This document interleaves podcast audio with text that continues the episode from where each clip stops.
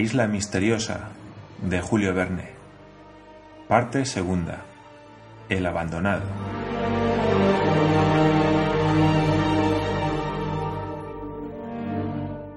Capítulo 20. en el nuevo invierno y en una fotografía aparece algo inesperado. Las cosas pasaron como había previsto Pencroff, porque sus presentimientos no podían engañarlo. El viento refrescó y de brisa pasó a estado de vendaval, es decir, que adquirió una celeridad de 40 a 45 millas por hora, viento con el cual un buque en alta mar hubiera navegado con los rizos bajos y los juanetes arriados. Ahora bien, como eran cerca de las seis cuando el Buenaventura llegó cerca del golfo, y en aquel momento se hacía sentir el reflujo, le fue imposible entrar y tuvo que aguantarse al largo porque aun cuando hubiera querido no habría podido llegar a la desembocadura del río de la Merced. Así, después de haber instalado su foque en el palo mayor a guisa de trinquetillo, esperó presentando la proa a tierra. Por fortuna, si el viento fue muy fuerte, el mar, cubierto por la costa, no engrosó mucho, y por lo tanto no había que temer las oleadas, que son un gran peligro para las pequeñas embarcaciones. El Buenaventura no habría zozobrado, porque tenía buen lastre, pero cayendo a bordo grandes golpes de agua hubiera podido comprometerlo si las escotillas no hubieran resistido. Pencroff, como buen marino, se preparó para todo evento. Tenía confianza en su embarcación, pero no dejaba de esperar el día con alguna ansiedad. Durante la noche, Cyrus Smith y Gedeon Spilett no tuvieron ocasión de hablar a solas. Sin embargo, las frases pronunciadas por el ingeniero al oído del periodista daban motivo a discutir otra vez aquella misteriosa influencia que parecía reinar sobre la isla Lincoln. Gedeón Spilett no cesó de pensar en aquel incidente, nuevo e inexplicable, en aquella aparición de la hoguera en la costa de la isla. Aquel fuego no era una ilusión, lo había visto, y sus compañeros Harbert y Pencroff lo habían visto tan bien como él. Les había servido para reconocer la situación de la isla en aquella noche tan oscura y no podían dudar de que fuese la mano del ingeniero la que lo había encendido. Cyrus Smith, sin embargo, declaraba formalmente que no había hecho semejante cosa. Gedeón Spilett se prometía volver a hablar sobre este incidente cuando el Buenaventura estuviese de regreso y excitar a Cyrus Smith a que pusiera a sus compañeros al corriente de aquellos hechos extraordinarios. Tal vez entonces se acordaría hacer por todos una investigación completa de todas las partes de la isla Lincoln. Aquella noche no se encendió ningún fuego en las playas desconocidas todavía, que formaban la entrada del golfo, y la pequeña embarcación continuó aguantándose durante toda la noche. Cuando aparecieron las primeras claridades del alba en el horizonte, el viento, que se había calmado ligeramente, giró en dos cuartos y permitió a Pencroff embocar más fácilmente la estrecha entrada del golfo. Hacia las siete de la mañana, el Buenaventura, después de haberse dejado llevar hacia el cabo de Mandíbula Norte, entraba prudentemente en el paso y se aventuraba por aquellas aguas encerradas en el más extraño cuadro de lava. Vean, dijo Pencroff, una punta de mar que haría una rada admirable, donde podrían moverse escuadras enteras a su placer. Lo curioso, sobre todo, observó Cyrus Smith, es que este golfo ha sido formado por dos corrientes de lava vomitadas por el volcán que se han acumulado por erupciones sucesivas. De aquí resulta que está abrigado completamente por todos lados, y es de creer que en él, aun con los peores vientos, el mar estará tranquilo como un lago. Sin duda, repuso el marino, pues el viento, para entrar aquí, no tiene más que esa estrecha garganta abierta entre los dos cabos y el cabo del norte cubre el del sur, de manera que es dificilísima la entrada de las ráfagas. En verdad nuestro Buenaventura podría permanecer aquí todo un año sin cesar sobre sus anclas. Ese golfo es un poco grande para él, observó el corresponsal. Convengo, señor Spilett, contestó el marino, en que es bastante grande para el Buenaventura, pero si las escuadras de la Unión necesitan un abrigo seguro en el Pacífico, creo que no le pueden hallar mejor que en esta rada. Estamos en la boca del tiburón, observó Nab, aludiendo a la forma del golfo. En plena boca, mi valiente Nab, contestó Harbert, pero supongo que no tendrá miedo de que se cierre y nos deje dentro. No, señor Harbert, contestó Nab, pero de todos modos este golfo no me gusta. Tiene aspecto triste. Bueno, exclamó Pencroff. Ahí está Nab, que desprecia mi golfo en el momento en que yo pensaba regalárselo a América. ¿Pero al menos son bastante profundas sus aguas? Preguntó el ingeniero, pues lo que basta para la quilla del Buenaventura podría ser insuficiente para buques acorazados. Eso es fácil de averiguar, repuso Pencroff. Y el marino echó a fondo una larga cuerda que le servía de escandallo, a la cual había atado un pedazo de hierro. Aquella cuerda medía unas cincuenta brazas, y toda entró en el agua sin tocar el suelo. Vamos, dijo Pencroff, nuestros acorazados pueden venir aquí sin temor de encallar. En efecto, repuso Cyrus Smith, es un verdadero abismo este golfo. Pero teniendo en cuenta el origen plutónico de la isla, no hay que extrañar que el fondo del mar presente depresiones semejantes. Parece, observó Harbert, que estas murallas han sido cortadas a pico, y creo que con una sonda cinco o seis veces mayor, Pencroff no encontraría fondo. Todo está muy bien, dijo el corresponsal, pero debo hacer observar a Pencroff que falta una cosa importante para su rada. ¿Cuál, señor Spilett? Una cortadura, un sitio cualquiera que dé acceso al interior de la isla. No veo un punto sobre el cual se pueda poner en pie. Y en efecto, las altas lavas, muy acantiladas, no ofrecían en todo el perímetro del golfo un solo paraje propicio para el desembarco. Era una cortina infranqueable que recordaba, pero con más aridez todavía, los fiordos de Noruega. El Buenaventura, rasando aquellas altas murallas hasta tocarlas, no encontró una sola punta que pudiera permitir a los pasajeros desembarcar.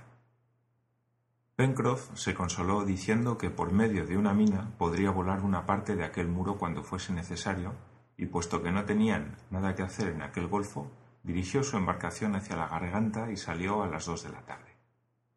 Uf, dijo Nab, exhalando un suspiro de satisfacción.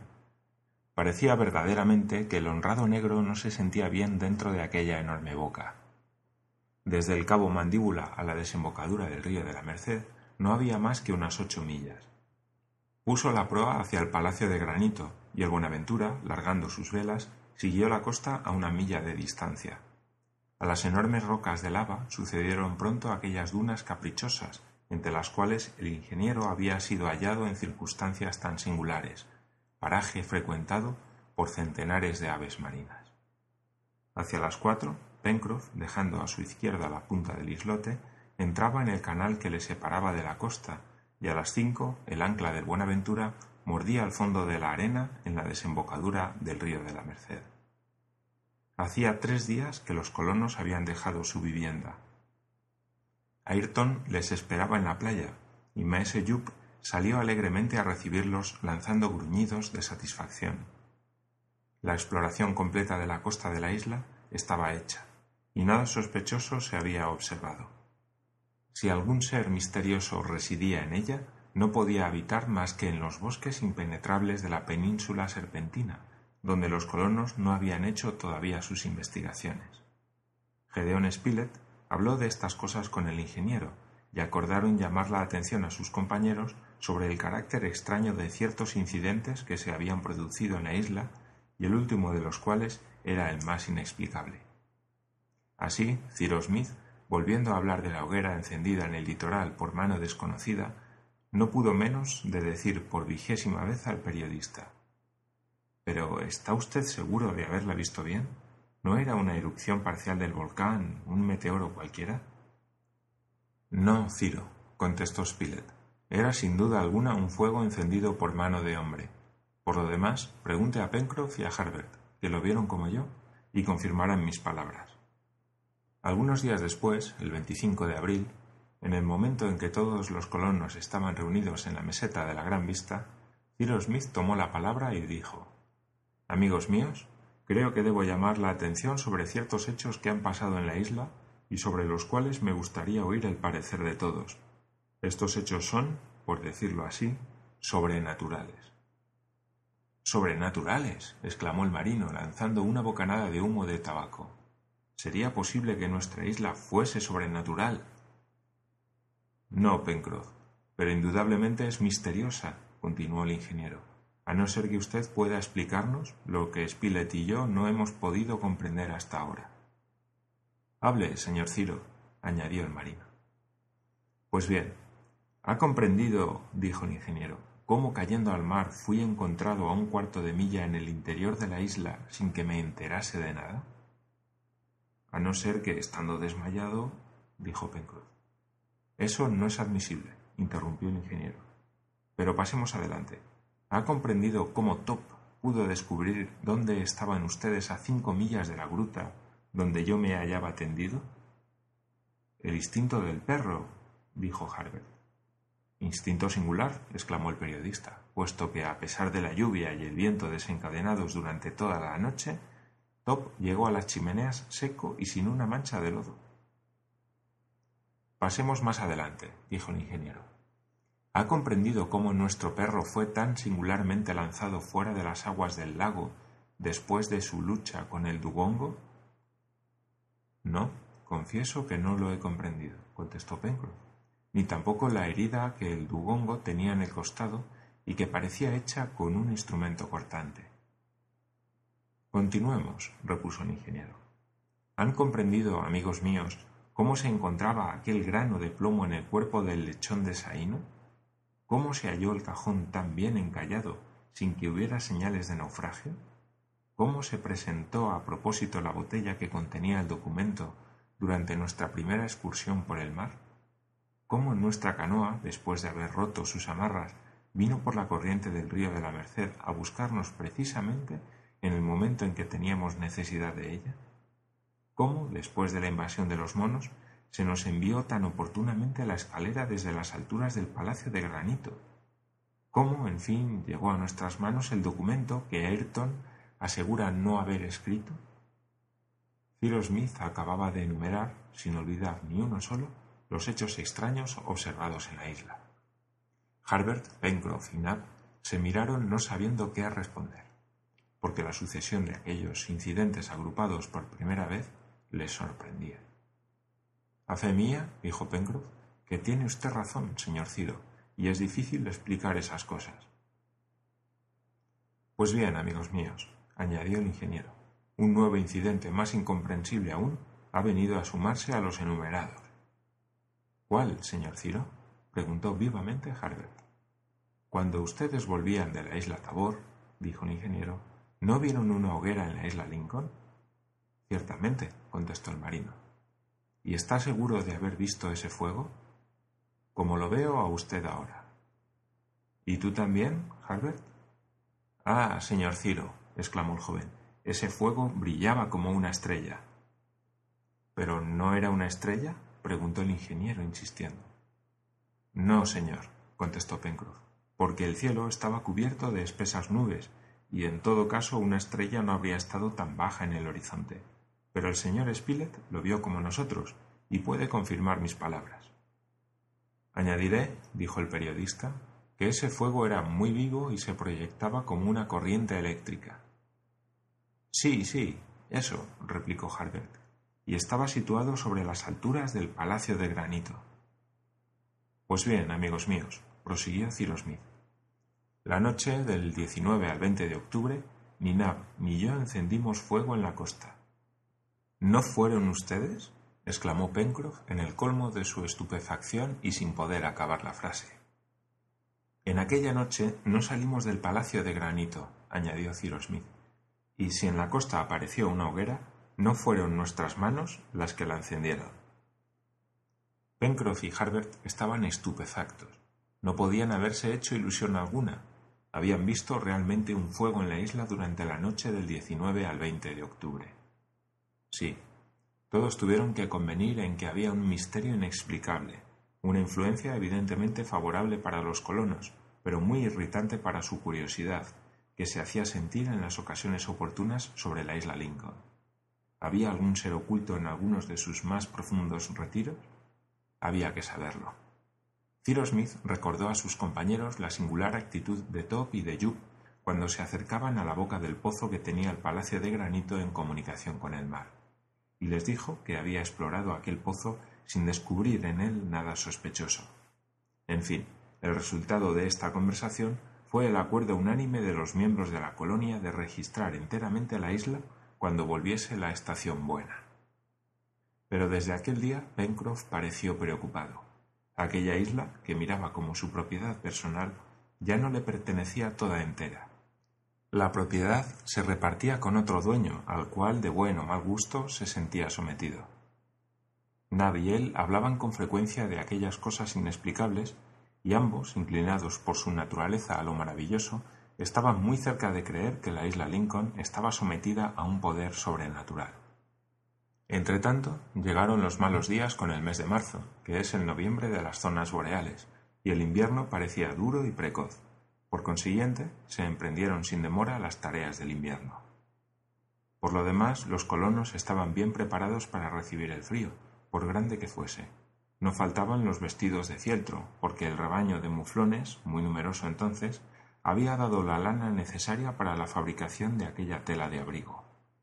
Huelga decir que Ayrton fue provisto de cómodos vestidos. Cyrus Smith le invitó a pasar la mala estación en el Palacio de Granito, donde estaría mejor alojado que en la dehesa, y Ayrton prometió hacerlo cuando estuviesen terminados los trabajos comenzados, lo cual sucedió hacia mediados de abril. Desde entonces, Ayrton tomó parte en la vida común y prestó en todas ocasiones útiles servicios, aunque siempre humilde y triste, no tomaba parte en las diversiones de los compañeros. Durante la mayor parte de aquel invierno que los colonos pasaron en la isla Lincoln, tuvieron que permanecer confinados en el Palacio de Granito porque hubo grandes tempestades y borrascas terribles que parecían querer arrancar las rocas de sus bases. Inmensas corrientes de marea amenazaban cubrir toda la isla y cualquier buque que se hubiera fondeado junto a ella se habría perdido. Dos veces, durante una de aquellas corrientes, el río de la Merced creció hasta el punto de inspirar temores de que el puente y los puentecillos desaparecieran y hubo que consolidar los de la playa, que quedaban siempre cubiertos bajo las olas cuando el mar batía el litoral. Ya se comprenderá que tales huracanes, comparables con trombas, en que se mezclaban la lluvia y la nieve, causarían grandes destrozos en la meseta de la Gran Vista.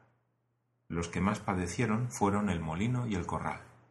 Los colonos tuvieron que hacer con frecuencia grandes reparaciones, sin las cuales se hubiera visto amenazada la existencia de las aves encerradas. En aquel tiempo tan malo, algunas parejas de jaguares y bandas de cuadrúmanos se aventuraron hasta el límite de la meseta y había que temer que los más audaces y robustos, impulsados por el hambre, llegasen a atravesar el arroyo, que por otra parte, cuando estaba helado, presentaba fácil acceso. Si así hubiera sucedido, las plantaciones y los animales domésticos hubieran sido destruidos infaliblemente al no tener una vigilancia continua, y con frecuencia hubo que hacer algunos disparos de armas de fuego para mantener a respetuosa distancia a los peligrosos visitantes. Por consiguiente, no faltó que hacer en el invierno, porque sin contar los cuidados del exterior, había siempre mil obras de mueblaje y decorado que acabar en el Palacio de Granito. Se hizo también, en algunos días, muy buena caza durante los grandes fríos en los vastos pantanos de los Tadornes. Gedeón Spilett y Herbert, ayudados de Jup y Top, no perdían un tiro en medio de aquellas miríadas de patos, becasinas, cercetas y aves frías. El acceso a aquel territorio tan abundante en caza era fácil, por otra parte, ya por el camino del puerto del Lobo, ya por el puente de la Merced, ya doblando las rocas de la punta del Pecio, y los cazadores no se alejaban nunca del palacio de granito más de dos o tres millas.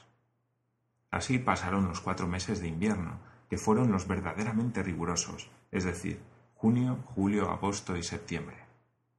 El palacio de granito no padeció mucho por efecto de las inclemencias del tiempo, y lo mismo sucedió en la dehesa, que, menos expuesta que la meseta y cubierta en gran parte por el monte Franklin, no recibía directamente los golpes del viento, porque venían ya cortados por los bosques y las altas rocas del litoral. Así, los deterioros de la dehesa fueron poco importantes, y la mano activa y hábil de Ayrton bastó para repararlos rápidamente, cuando en la segunda quincena de octubre volvió a pasar algunos días en la dehesa. Durante aquel invierno no hubo ningún nuevo incidente inexplicable. Nada extraño sucedió, aunque Pencroff y Nab estaban en acecho de los sucesos más insignificantes que hubieran podido referirse a una causa misteriosa. Top y Jup ya no andaban alrededor de la boca del pozo ni daban señal alguna de inquietud. Parecía que la serie de incidentes sobrenaturales se había interrumpido, aunque con frecuencia se hablaba de ellos en las veladas del Palacio de Granito y se ratificaba el acuerdo de registrar la isla hasta en sus rincones más ocultos y más difíciles de explorar. Pero un acontecimiento grave, cuyas consecuencias podían ser funestas, vino por el momento a distraer de sus proyectos a Cyrus Smith y a sus compañeros. Corría el mes de octubre y la buena estación volvía a grandes pasos. La naturaleza se renovaba bajo los rayos del sol y en medio del follaje persistente de las coníferas que formaban la linde del bosque aparecía ya el nuevo follaje de los almaces, de las banksias y de los deodares. El lector recordará que Gedeón Spilett y Harbert habían tomado en diferentes ocasiones vistas fotográficas de la isla Lincoln. El 17 de aquel mes de octubre, a las tres de la tarde, Harbert, seducido por la pureza del cielo, tuvo el pensamiento de reproducir toda la bahía de la Unión que daba frente a la meseta de la Gran Vista, desde el cabo Mandíbula hasta el cabo de la Garra. El horizonte estaba despejado y el mar, ondulado al impulso de una blanda brisa, presentaba la inmovilidad de aguas de un lago, picadas acá y allá por chispas luminosas. El objetivo fue colocado en una de las ventanas del salón del Palacio de Granito. Por lo tanto, dominaba la playa y la bahía. Harbert procedió como tenía costumbre, y una vez obtenido el cliché, fue a fijarlo mediante las sustancias que estaban depositadas en un aposento oscuro de la vivienda.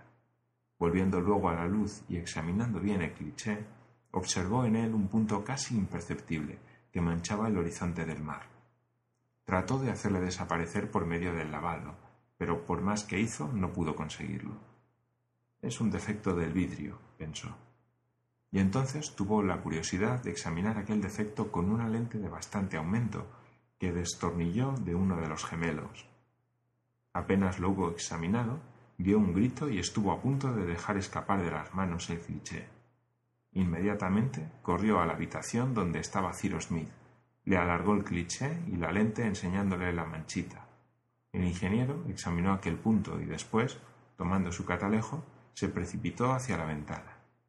El anteojo, después de haber recorrido lentamente el horizonte, se detuvo sobre el punto sospechoso, y Ciro Smith, bajándose, pronunció esta sola palabra.